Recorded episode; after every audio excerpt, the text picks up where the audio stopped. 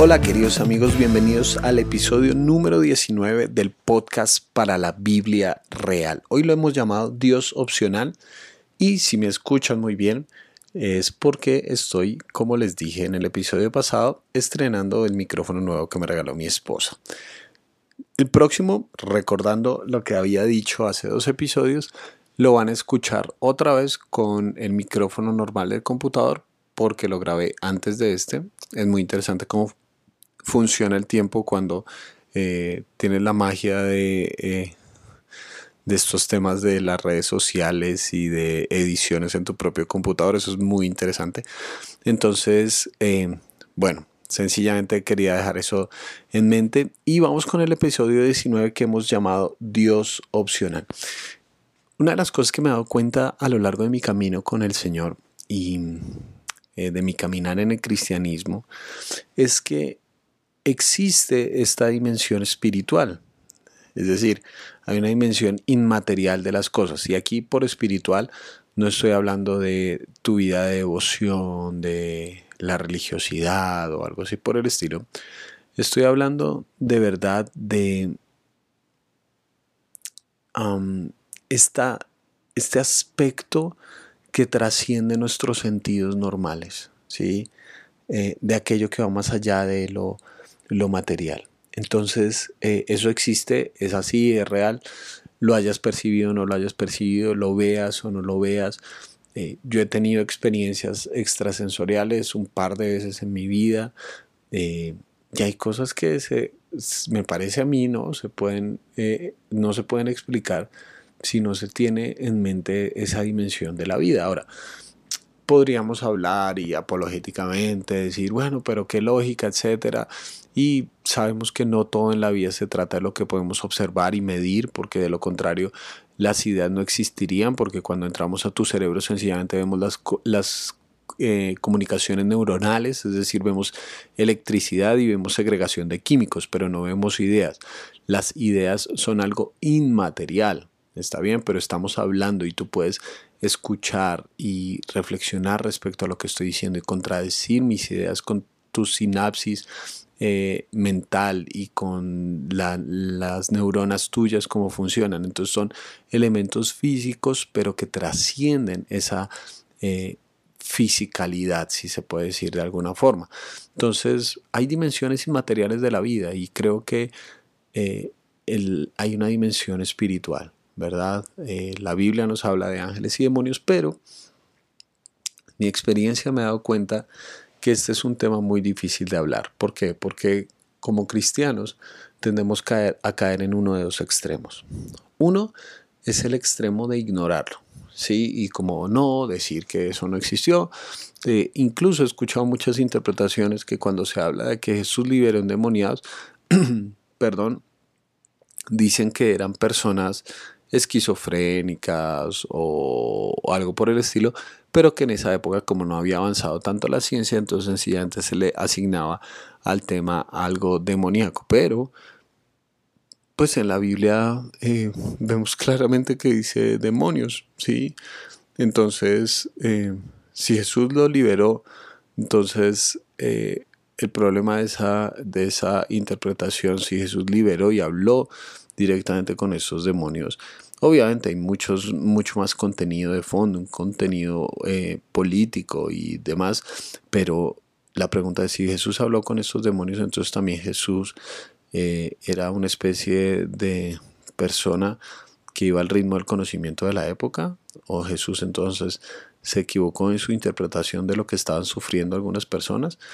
Mm, creo que no es así, ¿no? Por, por negar ese mundo espiritual, entonces a veces hacemos maromas hermenéuticas para que caigan en nuestra racionalidad y no tiene que ser así, evidentemente. Pero tenemos otro extremo, que es sobrefatizarla. Es decir, que todo, todo, o son ángeles o son demonios. ¿Sí? Que no, el diablo no permitió que la ropa saliera rápido de la lavadora. Sí, he escuchado a personas que dicen eso, que le asignan todas las cosas al diablo, que todos los problemas, todas las cosas que le pasan son culpa del diablo, ¿sí? Y es muy interesante porque somos muy convenientes con nosotros mismos. Cuando son pecados, todo es culpa del diablo, ¿sí? Todo es culpa de lo espiritual, de los demonios, de cómo nos influencian y nos tiendan, pero cuando es lo bueno, sí somos nosotros que somos tan santos y tal. Eh, no, eso es un error, ¿sí? No todo tiene que ver. Hay cosas que son tus decisiones, ¿sí me entiendes? O sea, tú no le puedes echar la culpa al diablo y tampoco estoy defendiendo al diablo, pero si decidiste robar plata, pues eso no es culpa del diablo. Tú caíste en una tentación que incluso puede ser por tu, propio, por tu propia mente, pero en última instancia quien decide eres tú. Entonces tenemos estos dos eh, extremos. Hoy quiero tratar de aportarte a esta discusión a partir del libro de Levítico, un, pasaje que hay desde una perspectiva de vida, es decir, cómo este tema de la espiritualidad, de lo inmaterial, del contacto con, con, este mundo de maldad que se oculta a nuestros ojos, que existe y es verdad. Una perspectiva de vida, es decir, aunque de pronto este tema te pueda parecer como no me interesa o de pronto tú digas, es que sí, todo hay demonios por todos lados. Permíteme brindarte una perspectiva de vida que creo que es lo que hace Levítico capítulo 19 versículo 31. Dice, no acudan a la nigromancia ni busquen a los espiritistas, porque se harán impuros por causa de ellos. Yo soy el Señor su Dios. Eh, la nigromancia, para aquellos que no saben, es eh, la práctica de buscar a los muertos, de consultar a los muertos. Todas estas eran prácticas que eh, probablemente eran muy típicas y comunes en Egipto, pero tienen algo en común, que estas prácticas, las personas que las llevaban a cabo, eran personas que estaban buscando seguridad para sí mismas, bien sea para protección del mundo espiritual, de sus decisiones, personas que por ejemplo iban a la guerra y entonces deseaban que ciertos espíritus estuvieran a favor de ellos o algo así, como eh, tener una ayuda extra, pero también la seguridad respecto a las decisiones que van a tomar. Entonces, eh, no sé cuál es el siguiente paso respecto a comprar un terreno, entonces consultémosle a mi papá a ver qué piensa y mi papá está muerto, entonces hacían todo un ritual. Eh, tienen este componente, ¿no? Y Dios dice, em, no, no, no lo hagan, no hagan eso, no, no tienen que acudir a esta clase de cosas para buscar seguridad. Y no hablemos de que eh, Dios lo prohíbe porque entonces de pronto va a, entrar un demonio a la casa o algo así, pues yo no tengo ni idea y la verdad no sé mucho del tema, pero es que a mí, para mí hay otra perspectiva aquí, una, que Dios quiere que su pueblo salga de la concepción de Egipto. Lo que, lo que le causaba seguridad a los egipcios, este tipo de ejercicios rituales, no son acordes al pueblo de Dios. Y Dios quiere un pueblo que sea exclusivo para Él. Por eso otra vez esta idea al final de yo soy el Señor, su Dios. Yo soy uno, único. Ustedes no pueden estar jugando en, muchos equipos al mismo tiempo. Vean cómo es interesante que Dios está reclamando exclusividad. Él no está eh, pretendiendo que tengamos como una especie de un anaquel, ¿no es cierto? Donde metemos nuestros dioses de acuerdo a ciertas cosas. Entonces decimos, ah, la economía, por ejemplo. No, la economía yo no estoy tan de acuerdo con eso de ser generoso y de darle a la gente porque yo me he esforzado y todo. Entonces, para la economía voy a usar al Dios, eh, no sé, baloto, dinero, los consejos de ciertas personas, pero los de Dios no, no me interesan. Entonces, eh, pero en la crianza de los hijos sí, porque de pronto hay Dios y tiene mucho por decir. En matrimonio no, ¿para qué nos vamos a Entonces armamos un collage una colcha de retazos de un Dios a nuestra imagen y semejanza. Y Dios está reclamando exclusividad, está diciendo, eh, no, no, no, no practiquen este tipo de cosas. No funciona así. Yo soy único, o sea, si yo soy para ustedes, eh, la seguridad ustedes me la, la deben hallar en mí, en todas las áreas de su vida, en todas si me van a obedecer, no van a obedecerme selectivamente, van a obedecerme con todo lo que son. Y uno podría decir, sí, pero es que todo el mundo lo hacía y eso es normal dentro de las personas, claro, pero es que la bondad no es democrática. La bondad no es una decisión por voto popular. lo que es bueno es bueno, así nadie está de acuerdo. Y lo que es malo es malo, así todos lo hagan. Así que debes tomar tu propia decisión, dice Dios para su pueblo. Tomen, tomen esa decisión ustedes. Y uno puede decir, bueno, eran ellos. Ah, no es así. Nuestro corazón tiene la tendencia de buscar seguridades en cosas que no son Dios. Y probablemente termina postrándose incluso ante el mundo de las tinieblas.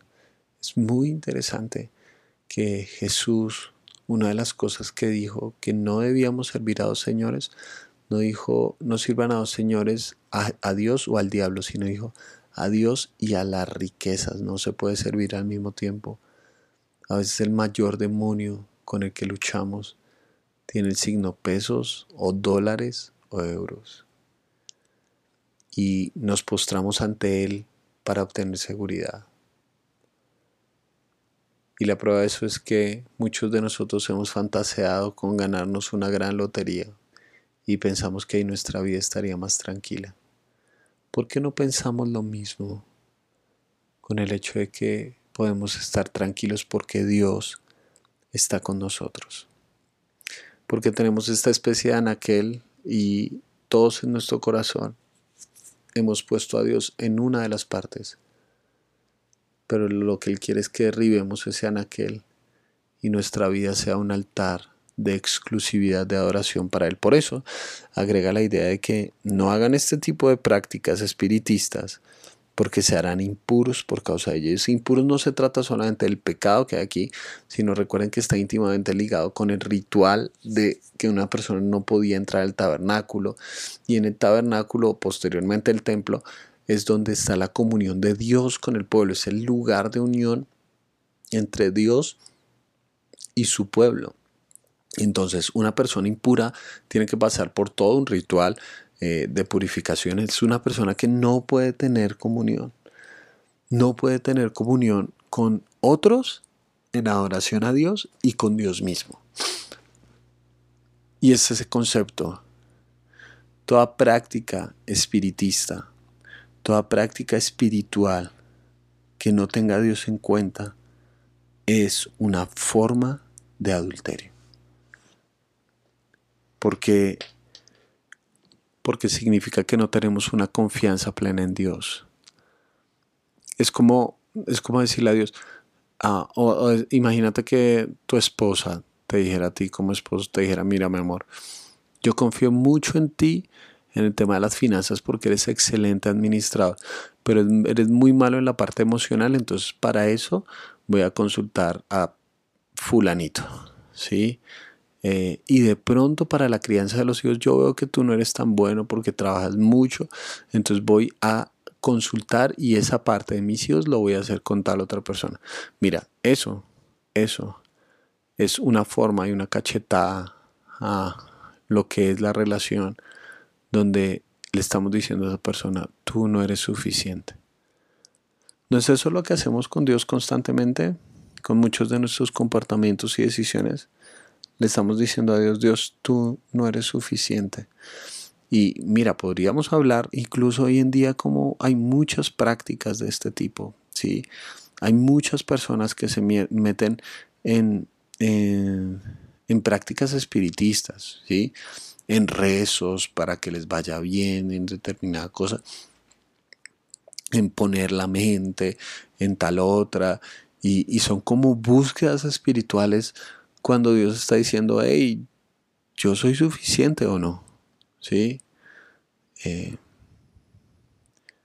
ese es el punto de vida aquí. No se trata solamente del aspecto espiritual o inmaterial y de si practicas esto, entonces viene una maldición. No. La peor de las maldiciones es tener a Dios a nuestro lado y darle la espalda. Ese es el mayor riesgo de no encontrar nuestra plenitud en Dios, sino verlo sencillamente como algo opcional. Ya lo dijimos en un episodio anterior, en algún episodio anterior. Si Dios no es suficiente, nada lo va a hacer. Y te la vas pasando a, a buscar y buscar y buscar. Y, probablemente tú confíes en Dios con, con, tu corazón y emocionalmente, pero te cuesta soltar u obedecer. Ahí es donde se ve la verdadera confianza. Es muy fácil confiar en Dios cuando estamos cantando y todos juntos, extasiados, decimos, Señor, confío en ti. Lo difícil es cuando Dios te dice, uff, entrégame esto, ¿verdad? Entrégame tu trabajo, tus sueños. Tú no tienes certeza de lo que va a pasar. Pero quisiera que hicieras, tomaras esta decisión con tu dinero o con tus hijos o con tu esposo y, y obedecer. Es la mayor muestra de confianza que le estás diciendo, bueno Dios, tú no eres opcional para mí. Y no quiero seguir cometiendo esta forma de adulterio espiritual donde utilizo algo más que no seas tú o te utilizo a ti según mi conveniencia. Porque la, la fidelidad es parte de la fe, ¿no? Me llama mucho la atención cómo a veces somos mucho más radicales con otras cosas, ¿verdad? Si, si yo te dijera que en la política eh, yo soy de izquierda, pero voté por la derecha, tú me dirías que soy la persona más incoherente del mundo, ¿sí? Si, si yo te dijera, no estoy de acuerdo con todos los postulados de la, de la, de la derecha, pero la verdad me declaro todo un, un, alguien de izquierda, tú dirías qué tipo tan incoherente, ¿sí? O sea, o estás en un lado o estás en el otro, pero no puede ser que andes bailando de bando según, según eh, vaya un velero, ¿sí? Según vaya el viento, no puedes, no puedes estar de esa manera. O eh, incluso con nuestros equipos de fútbol, si si te gusta el fútbol, tú no puedes decir soy hincha del Barcelona y del Real Madrid, no puedes, no puedes decir eso, no soy de Santa Fe y Millonarios al mismo tiempo. Eh, es una cosa o la otra. Nosotros incluso nos molestamos con aquellos que según la conveniencia van cambiando de equipo cuando transfieren a un jugador, ¿no es cierto? Entonces ahí ya me vuelvo hincha de eh, ese equipo o cuando ese equipo va ganando, entonces ahí ya me vuelvo hincha de ese equipo somos celosos, ¿no es cierto? Con, cuando una persona dice que es de un equipo, aquellos que nos gusta el fútbol, pues que sea ese equipo siempre. Incluso con nuestra alimentación. Si yo te dijera, soy vegetariano no practicante, tú a lo sumo te reirías, pero también dirías qué persona tan tonta, ¿sí? Yo te puedo decir, soy un vegetariano que le encanta comer carne. Pues, a ver, si, si eres vegetariano, significa que comes solo vegetales, no vas a comer carne. Pero hay muchos cristianos que no les interesa decir que son cristianos no practicantes. O dicen, mira, yo confío en Dios en esto, pero no le hago caso en esto. Me encanta la Biblia, toda esta parte, pero en esta ya no creo. Estás formando un Dios a tu imagen y semejanza, de acuerdo a las demandas de tu emocionalidad, de tu egoísmo, de acuerdo a las demandas de tu ego. Y te preguntas a veces por qué Dios parece que no está, por qué Dios parece tan pequeño.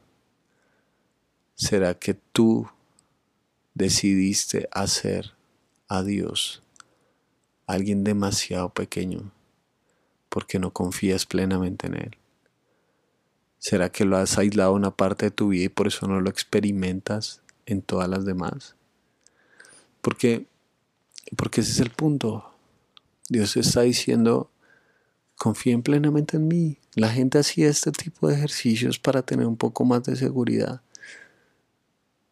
Si nuestra seguridad no está en Dios, muy seguramente la pondremos en otra cosa, el dinero, nuestra familia, nuestros amigos, nuestro trabajo, nuestros proyectos profesionales, nuestra belleza física.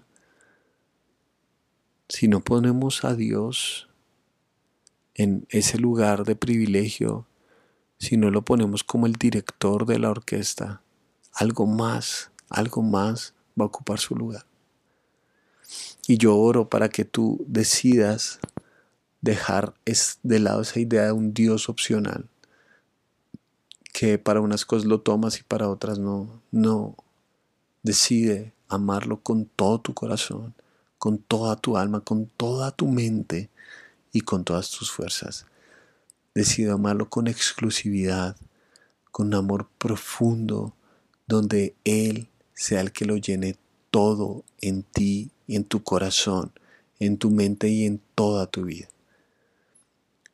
Oro para que dejes de lado esa idea de un Dios opcional y Dios no solamente se convierta en tu prioridad, se convierta en tu vida.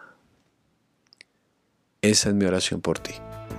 Te mando un gran abrazo.